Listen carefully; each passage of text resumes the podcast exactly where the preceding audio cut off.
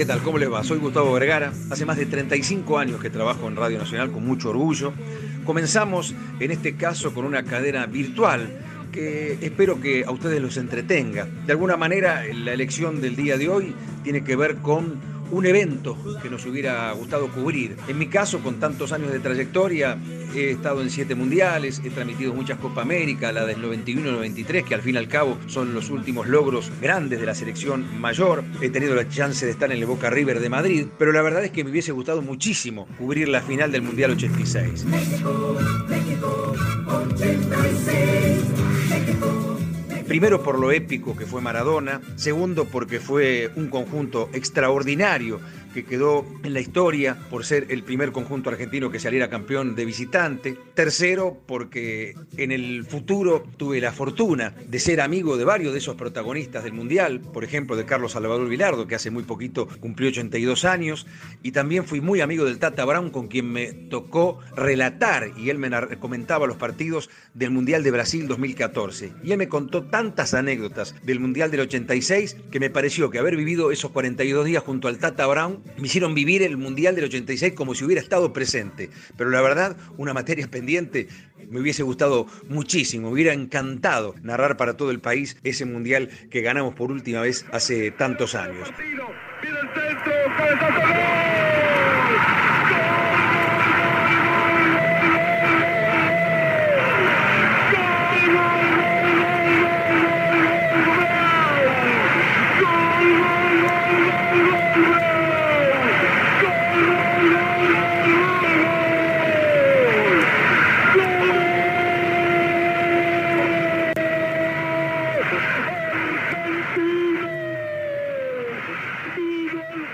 Y bien, después de para mí este emocionante momento que tiene que ver con el Campeonato Mundial de 1986, le paso la pelota al amigo Damián Zárate. A ver qué nos cuenta Damián, porque me parece que esta es una buena iniciativa que tiene el equipo deportivo de Radio Nacional, de la radio pública, con alguna anécdota que tiene que ver con ese evento que hubiésemos querido cubrir, en el que hubiésemos querido estar, y bueno, y no pudimos por X circunstancias. A ver, Damián, contale al país. Gracias Gustavo Vergara y el gusto de sumarme en la radio pública hacia todo el país. Soy Damián Zárate desde la ciudad de La Plata. Estoy en la segunda etapa en esta radio a la cual quiero tanto y como siempre me marcan los compañeros aquí en Nacional que llevo la bandera de la ciudad de La Plata. En este caso también voy a elegir un momento de la ciudad de La Plata, el gimnasia campeón de Roberto Perfumo. Primero porque es el anclaje en mi ciudad de origen y después por lo que significa Roberto para este equipo de laburo y para el fútbol argentino y para el deporte en general. Se lo debemos todo a, este grupo de jugadores que realmente es muy bueno. Ellos se merecen todo. Ellos, ellos han hecho lo posible.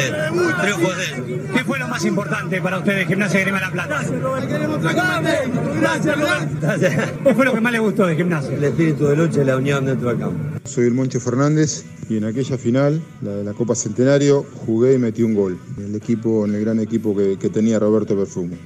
Y de Roberto, ¿qué te puedo decir? Roberto, un tipo de calle, de mundo, de fútbol. El poco tiempo que lo tuvimos se aprendió muchísimo, porque bueno, respiraba fútbol, mamaba fútbol y, nos hacía sentir eso a nosotros. Fue un gran tipo, un tipo querido en todo el ambiente por la persona que era, ¿no? La gran persona que era aquel Roberto Perfumo que tomó el equipo, que habían dirigido Ramaciotti Brisa hasta ese momento, ese gimnasia que le ganó la final 3 a 1 a River, y porque además escuché esta radio, el relato de Eladio Arregui, estaba en Chapadmalal con mi familia, no pude estar en la cancha, y sí lo escuché por la radio, porque reitero, sentimos la radio, la radio es la vieja compañera de emociones, y porque las voces de la radio nos llevan a diferentes lugares. Así que elijo ese momento, el Roberto Perfumo técnico, campeón con gimnasia, y también, bueno, mandarles un abrazo, encontramos esta forma de seguir eh, conectados, codo a codo, esta nueva manera de saludarnos y también de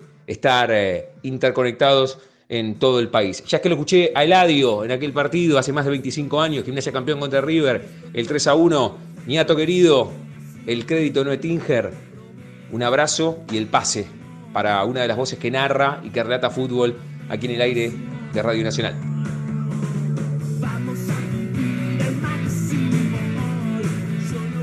Pero qué bien, Damián Zárate, qué hermoso recuerdo. Bueno, ¿sabes qué me hubiese gustado vivir desde ese lugar tan lejano, estar allí. Si bien es cierto que uno lo escuchaba a Juan Carlos Morales en Radio Rivadavia, uno lo veía por televisión, me estoy refiriendo al inolvidable Mundial Juvenil de Japón 1979 con Diego Armando Maradona. ¡Qué equipazo! Un equipo de los sueños, bien argentino, ¿no? Seis partidos disputados, 20 goles a favor, tan solo dos goles en contra y uno recuerda esas madrugadas ganándole, por ejemplo, por goleada a Indonesia en la presentación, después superando a Yugoslavia, goleando a Polonia, venciendo a Argelia, entregándole mm, un gran fútbol en la semifinal ante Uruguay y después derrotando a la Unión Soviética 3 a 1 en aquel día, en ese 7 de septiembre del año 79. Ya pasaron 40 años.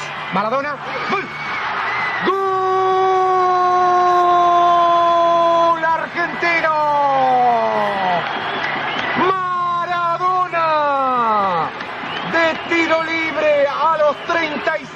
Segunda etapa. Maradona 3 para Argentina, 1 para Unión Soviética. El juvenil argentino las puertas del campeonato mundial. La selección argentina juvenil. García, Carabelli, Simón, Rossi, Alves, Barbas, Rinaldi, Maradona, Escudero, Ramón Ángel Díaz y Calderón, un equipo de los sueños. Me hubiese gustado estar presente en el Olímpico de Tokio para vivir ese momento tan inolvidable del fútbol argentino. La verdad que es un momento emocionante. Me, emociono tan solo recordar y fundamentalmente pensar que en esas madrugadas mi abuelo me llamaba para que pudiese ver los partidos por televisión. Pero de ese recuerdo ya un cambio de frente, limpio la jugada para Nicolás Álvarez. Muchas gracias, Eladio Rey de Noetinger, al barrio de Belgrano. Soy Nicolás Álvarez, eh, trabajo en Radio Nacional hace 28 años y la verdad que cuando uno repasa en el tiempo el hecho donde le hubiese gustado estar, y la verdad que me hubiera gustado mucho estar en Wimbledon en el año 2009 cuando Roger Federer, el mejor tenista de todos los tiempos para mí, le gana la final al norteamericano Andy Roddick ¿Y por qué me hubiera gustado estar en esa instancia? Porque estuvo en la Catedral del Tenis como invitado Pete Sampras, que hasta ese momento tenía el honor de tener los 14 títulos de Grand Slam. Y justamente Roger Federer, habiendo ganado ese título, llegó a los 14 de Grand Slam. Un privilegio para todos los que estuvieron en el patio londinense viendo al mejor de todos los tiempos, desde mi modesto punto de vista eh, por cierto que hubo otros tenistas excepcionales que también se pueden comparar con Roger Federer. Y en otro momento, si me permiten, cuando Martina Navratilova vino a Buenos Aires en el año 2008-2009 y fue eh, ovacionada de pie por los 5.000 eh, las 5.000 personas que concurrieron al Buenos Aires Lawn Tennis a propósito de aquella exhibición con Gabriela Sabatini para la mejor tenista de todos los tiempos, Martina Navratilova.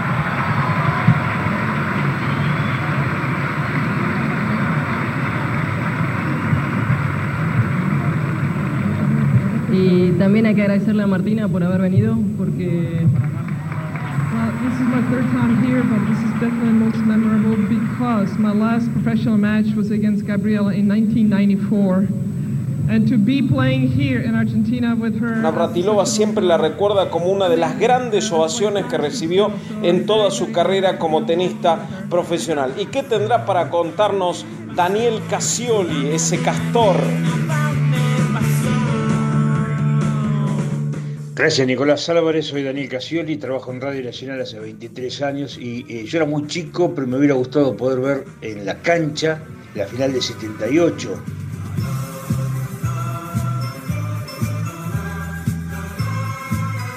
tenía 15, 16 años, era muy difícil conseguir entrada, había que hacer mucha cola, mi hijo había conseguido entrar y fuimos a ver los partidos del grupo de España en cancha de Vélez, con Austria y con Suecia, eh, pero mi hijo no consiguió entradas para, para la final. Y la verdad que haya jugado Argentina en la final del Mundial 78 y le haya ganado, es haberme quedado con ganas de ver esa final, eh, que seguí por televisión, sí fue mi tío con mis primos, y sí la disfrutamos con mi familia eh, yendo en tren hasta el centro a festejar hasta el obelisco desde 11 caminando por Corrientes, pero bueno, el, recuerdo de, la final viendo en la cancha es algo que me hubiera gustado, que me marcó obviamente, que pude estar en otras finales como la del 94 en Estados Unidos, 98 en Francia o la del 2018 en Rusia, pero la que se realizó en nuestro país y que Argentina ganó y que lamentablemente tan pocas veces fue reconocida y valorada por ser el peor título en época de la dictadura donde todo se manchó y se complicó lo deportivo con lo político, pero realmente me hubiera gustado estar en aquella final del Mundial 78. Y le doy el pase ahora a Jorge Godoy. Adelante vos, Jorge.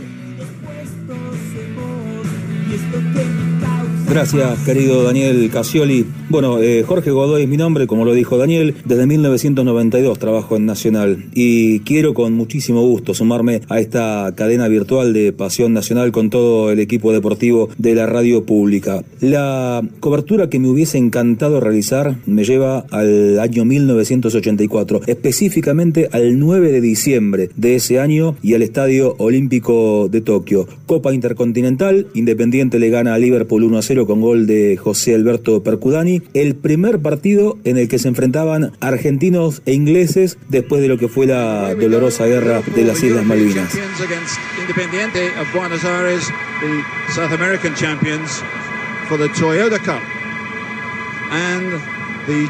Title of World Club Champion. Also, this is the first international meeting between the two nations since they were at war over the Falklands Islands.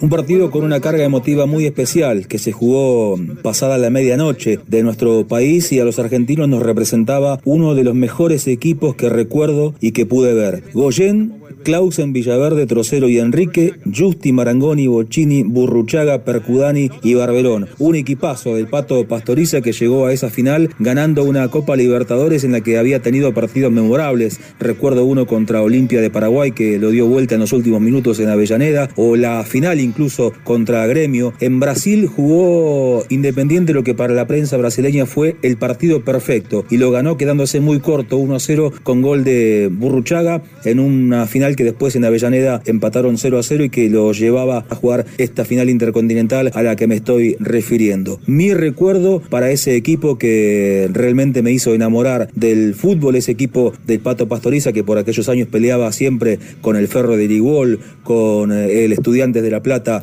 de Carlos Salvador Vilardo. Eh, pienso ahora en mi amigo y compañero Agustín Domper, lo conozco demasiado, quizás pueda intuir hacia dónde va su recuerdo, esa cobertura que quiso hacer, pero Agustín, te escuchamos, eh, quiero que todos te escuchemos y también obviamente quiero saber si me equivoco o no, pensando en lo que vas a decir.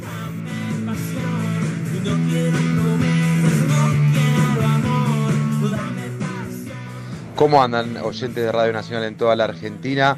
Muchas gracias Jorge Godoy por el gran pase preciso que me acaba de dar en el aire de Nacional. Aquí en tiempos de cuarentena lo mejor es quedarte en tu casa y escuchar la vieja compañera de emociones que es la radio que ha sido gran protagonista en las distintas situaciones a lo largo de la historia similares a la que estamos atravesando ahora por el coronavirus.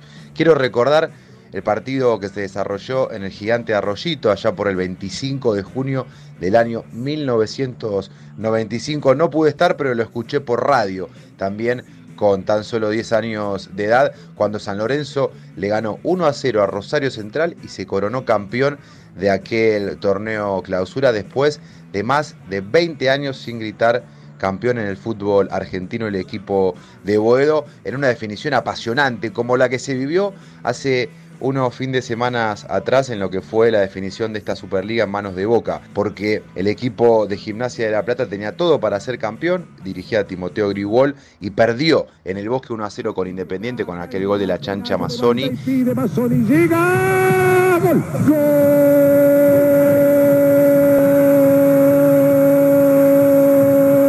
de San Lorenzo de Almagro. Lo hizo para Independiente. Y ese resultado le permitió al ciclón del Bambino Veira con un cabezazo del gallego González tras un centro inolvidable de Paulo Silas gritar 1 a 0 en el gigante de Arroyito y como en ese momento la hinchada del Ciclón y la hinchada del Canalla se llevaban bien. Hubo mucha gente que viajó de Buenos Aires hacia Rosario y se festejó mucho ese campeonato en Tierra Santa, en Boedo, para la gente de San Lorenzo. Le quiero dar el pase en este especial de Pasión Nacional al míster, a mi amigo Rodrigo Ruiz, para que continúe reviviendo momentos históricos del fútbol argentino.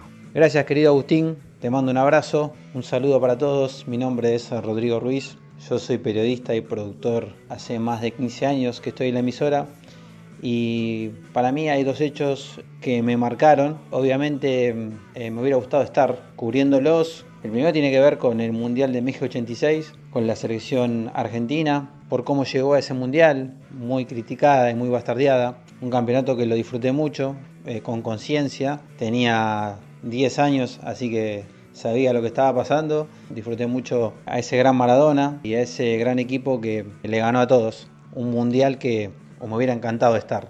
Y el otro hecho tiene que ver, eh, y es afín a mis sentimientos, el campeonato intercontinental de Vélez en Japón. Lo remarco porque Vélez fue un equipo que llegó a esa instancia tras ganarle al San Pablo, al bicampeón de América de Tele Santana, que tenía grandísimos jugadores, y llegó a jugar la Copa Intercontinental contra el Milan de Fabio Capello. Con la final con el Milan. La lesión del Negro Gómez, que se tuerce el tobillo y que quería abandonar. Entraba en calor.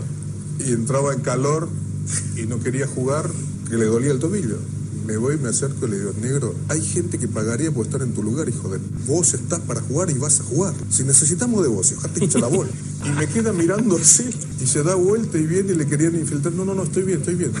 Y Vélez, que tenía también un gran equipo, fue con mucha humildad a ese encuentro, con el gran Carlos Bianchi como conductor y con un equipo que tenía a siete de sus 11 futbolistas formados en divisiones inferiores. Así que fue un 2 a 0 brillante con goles del Turco Asad y de Roberto Luis Trota de penal y sin dudas que este fue un partido que quedó en mi recuerdo, en mi memoria y bueno, me hubiera gustado estar ahí para vivirlo. Así que esos dos son los, los hechos y los hitos más importantes a nivel futbolístico que recuerdo con mucho cariño.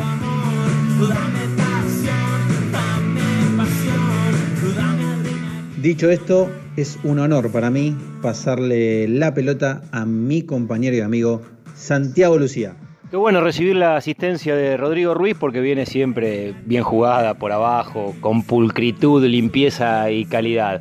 Voy a elegir dos acontecimientos eh, que tienen que ver con el ámbito del deporte y fundamentalmente basándome en lo anacrónico, ¿no? en pensar situaciones que uno leyó mucho, conoció, entrevistó a algunos protagonistas de historias del deporte, del fútbol particularmente, pero una cuestión cronológica hacen eh, imposible haber estado en ese lugar. Una es la final del Mundial del 30, por cómo se resignificó después en el tiempo, en ese momento por supuesto que no tenía la Copa del Mundo la dimensión que alcanzó con la continuidad del torneo, pero pensar en, aquel Montevideo de, los primeros años del siglo pasado es eh, verdaderamente atrapante y vincular eh, aquella época con el fútbol. Y el modo distinto de vivir también el deporte en aquel momento hacen que, me hubiese encantado pensarme en aquel momento. Y el otro episodio tiene que ver con un mundial más cercano en el tiempo, el Mundial de Fútbol Femenino de México en el 71, mundiales que todavía no estaban reconocidos ni organizados por la FIFA,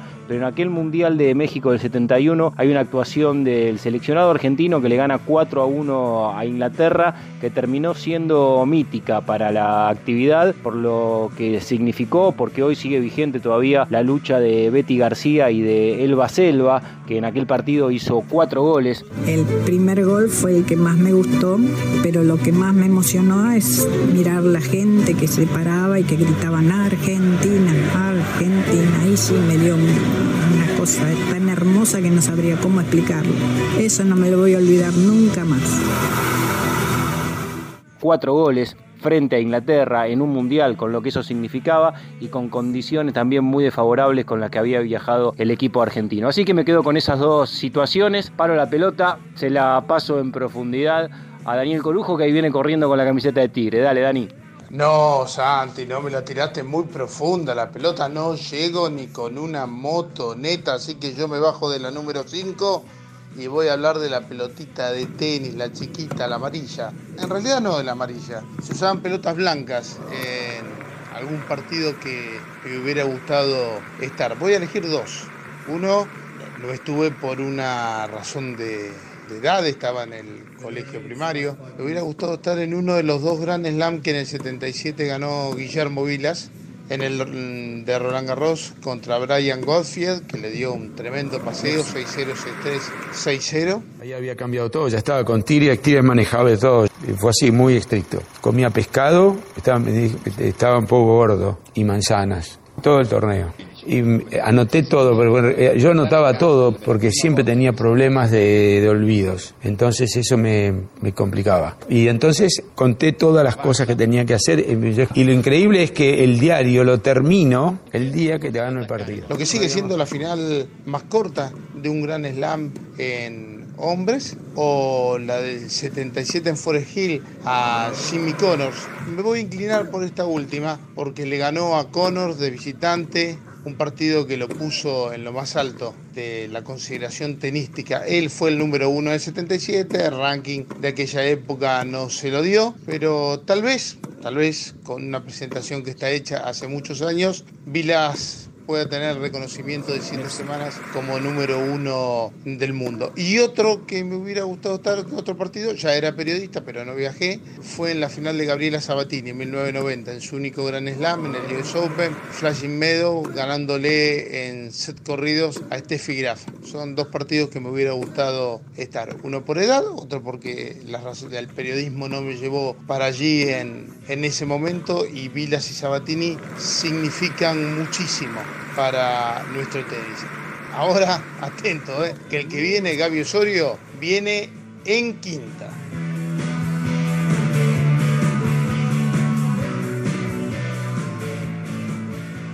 ¿Cómo les va? Soy Gabriel Osorio, periodista deportivo y operador de radio en Radio Nacional San Luis LRA 29. Hace más de 20 años que trabajo en la emisora y por supuesto con el cinturón de seguridad correspondiente. El abrazo gigante para mi querido Daniel Corujo y para todos los compañeros.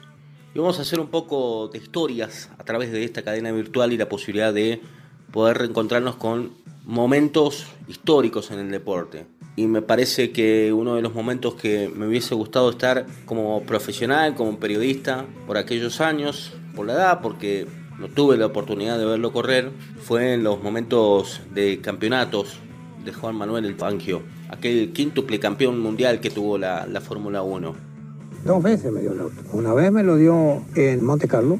Yo terminé segundo, pero a, a seis segundos del puntero. Y remonté desde atrás muy fuerte. Y Monza también. En Monza prácticamente yo llegando tercero ganaba el campeonato. Así que él, él me dio su coche. No se lo pedí. Él me vio en el box, paró a, a- a cargar, a cambiar gomas y eso. Un respeto y admiración. Que yo pues, a todos esas cosas si usted siempre recoge.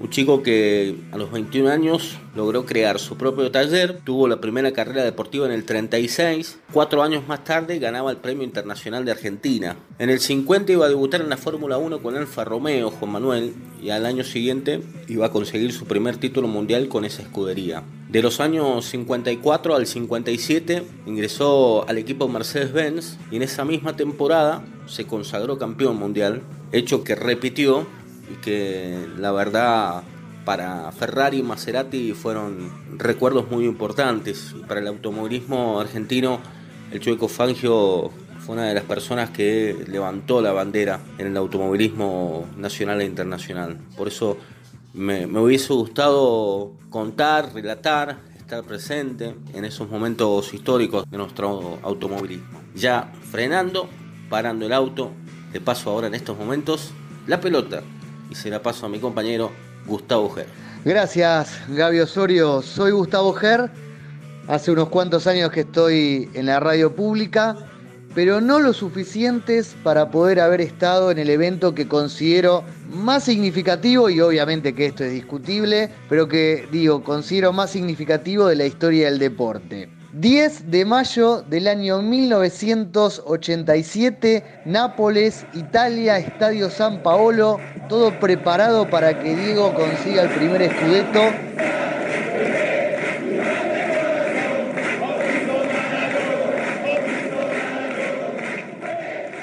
El Nápoles, fundado en 1926, nunca había ganado la Liga Italiana la tercera ciudad más poblada de Italia y nunca desde el año 1926 había podido conseguir un título. Recordar aquellos momentos de alegría en Italia que lamentablemente contrastan con estos momentos. Ser testigo directo de la hazaña de Diego, un hombre que trascendió el fútbol, que tuvo una importancia social grandiosa. Nunca un equipo del sur de Italia había podido ganar un escudeto, dejando por debajo a los poderosos del fútbol europeo.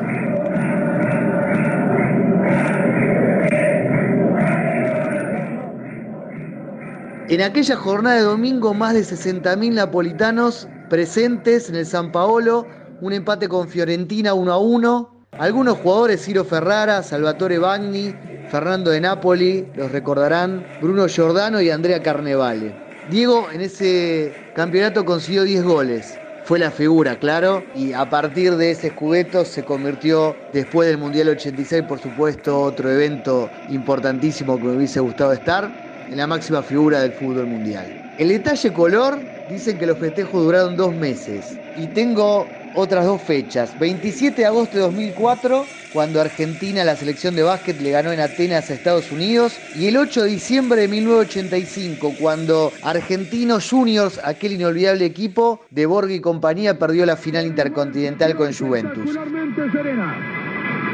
Está Platini cuando sigue en el piso un hombre de la Juventus. El Girea me parece tiró Platini. Gol.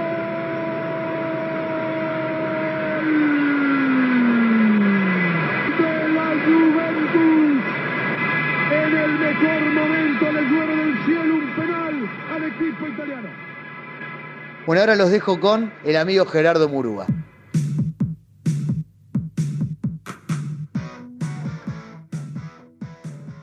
Le agradezco a Gustavo Ger por la asistencia bajo el aro, solo me quedó hacer la bandeja y entonces presentarme. Soy Gerardo Murúa y hace más de 12 años que tengo el placer y el orgullo de trabajar en la radio pública. Mi recuerdo me lleva a Atenas 2004, a la presentación del seleccionado nacional argentino de básquet durante Serbia en la primera jornada de los Juegos Olímpicos de Atenas. El sabor era agridulce respecto al Mundial de Indianápolis 2002, porque Argentina tuvo todo para ser campeón del mundo y entre los árbitros y el enorme talento de los serbios nos quedamos a las puertas. Pero la revancha llegó rápido porque en la primera jornada de la fase de grupos había que enfrentar a Serbia nuevamente. Fue un partido durísimo donde ambos se alternaron en el marcador y donde parecía que Serbia tenía ganado el partido faltando menos de 4 segundos para el final y perdiendo 82-81 tras el libre convertido por Dejan Tomasevic sacó desde el fondo a Andrés El Chapo Noción y se la pasó al Puma Montequia. Este de la mitad de la cancha y casi sin tiempo vio a Manu Ginóbili correr adelante y le lanzó la pelota. Anota el primero. A ver, una corrida de Argentina. Ahí está Montequia corriendo la cancha. El balón para Ginóbili con tablero doble. Ganó Argentina. Ganó Argentina el doble. Bárbaro en el último segundo. Ganó Argentina. Ganó Argentina. Bárbaro. En el último segundo en el último segundo, impresionante. Manu en una acción tan inverosímil como imposible y a la vez extraordinariamente espectacular la terminó metiendo con tablero para ganar el partido 83-82. Fue un momento mágico y fue una dulce revancha para la Argentina que luego se quedaría con el oro olímpico. Con este recuerdo le doy el pase a mi amigo y compañero el negro Romero. Un abrazo grande. Muchas gracias Gerardo Murúa soy el negro Romero, me dicen José Luis, en el trayecto a las tres décadas en esta queridísima Radio Nacional, mi casa, orgullo, honor de trabajar en esta emisora pública. Me hubiera encantado estar en el Mundial de México 86, particularmente en aquel partido que le ganamos a la selección de Inglaterra.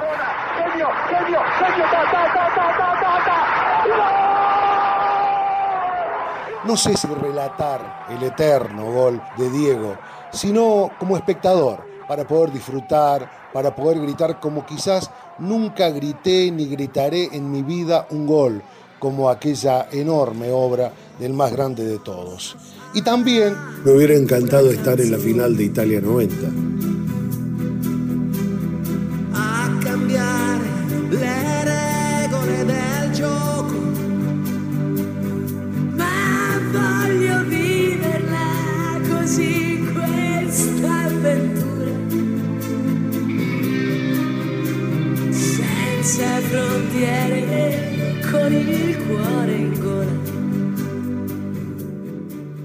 más allá de la derrota, más allá de la tristeza, fundamentalmente para compartir en la cercanía física el llanto, el dolor de Diego Armando Maradona, como nos ocurrió a todos los argentinos. Le doy el pase y un cambio de frente para el enorme y queridísimo Fabián Codevila. Y como desde hace ya 23 años recibo el pase magistral del querido José Luis Romero desde Córdoba, casi con un fernesazo, ¿eh? como para recordar una noche mítica en la cual me hubiese gustado estar, la del 12 de diciembre de 1968 estaba yo a punto de cumplir un año y nacía la leyenda del intocable, porque Nicolino Loche se consagraba ante Paul Bougie en Tokio y nacía entonces la emblemática historia de quien fue uno de los grandes boxeadores argentinos de toda la historia del deporte de los puños en nuestro país. Y esa noche majestuosa, inolvidable, llegaba a la Argentina de la mano de un grande, Osvaldo Cafarelli, en compañía de Ernesto Cherquis Vialo.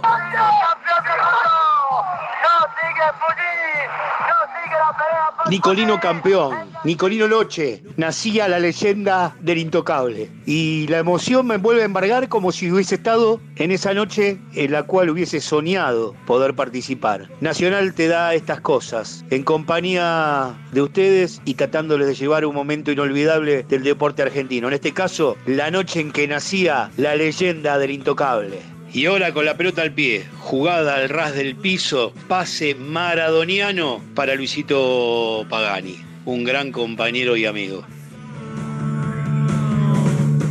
Mi nombre es Luis Pagani. En este caso recibo el pase de mi compañero Fabián Codevila para pedir y recordar un audio que nos haya hecho felices en algún momento.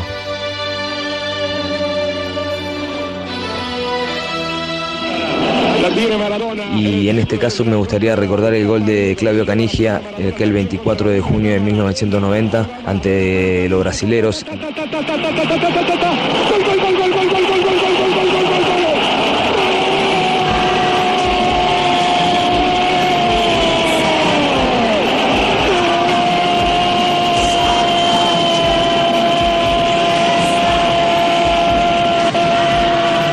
Una jugada extraordinaria de Diego Armando Maradona para dejarlo mano a mano con Tafarel y que Claudio Canigia defina y ganemos ese partido 1 a 0.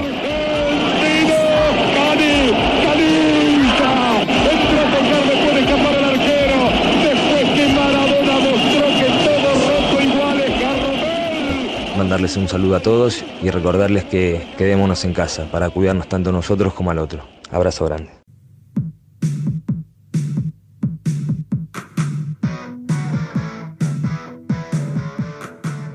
Gracias Luis Pagani, gracias a vos y gracias a todos los compañeros del equipo deportivo de la radio pública. Espero que mm, en esta primera entrega de la cadena virtual del equipo de Nacional eh, te hayas entretenido, que hayas escuchado, pero sobre todo esperamos que nos escuches ahora con lo que te vamos a decir. Nosotros lo hicimos desde nuestra casa, cada uno desde nuestro lugar. Y espero que vos también lo estés escuchando desde tu casa. No salgas, por favor, escuchanos. Esto te pedimos. Quédate en tu casa.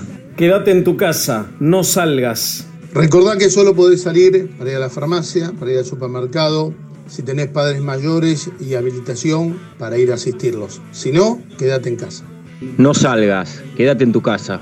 Recordá lindos momentos, pensá, lee, quédate en tu casa, no salgas. Toma conciencia, sabes lo que está pasando en el mundo. Cuídate vos y cuida a tu familia y a tus seres queridos. Quédate en tu casa. Respeta la cuarentena. Quédate en tu casa. Cuídate y cuídanos a todos. ¿Cuántas veces habrás dicho, uh, hoy no tengo ganas de ir a laburar? ¿Cómo me gustaría quedarme en mi casa? Este es el momento. Por favor, quédate tranquilo en tu casa. Seguí escuchando la radio pública. Nos salvamos todos. Hace caso. Sé inteligente. Este partido lo ganamos jugando de local. Quédate en tu casa. No salgas, vamos argentinas y argentinos, a cuidarnos entre todos. Por favor, quédate en casa. Al coronavirus lo frenamos entre todos. Quédate en tu casa, por vos y es por todos. Escucha la radio pública. Somos responsables. Quédate en casa, cuídate y nos cuidamos entre todos. Hagamos las cosas bien, argentinos. Pateemos la pelota para el mismo lado. Juguemos juntos este partido. A esta pandemia, colectivamente, tenemos que todos poner ese granito de arena para vencerla lo más pronto posible. Juguemos este partido todos juntos y ganémosle por goleada al coronavirus.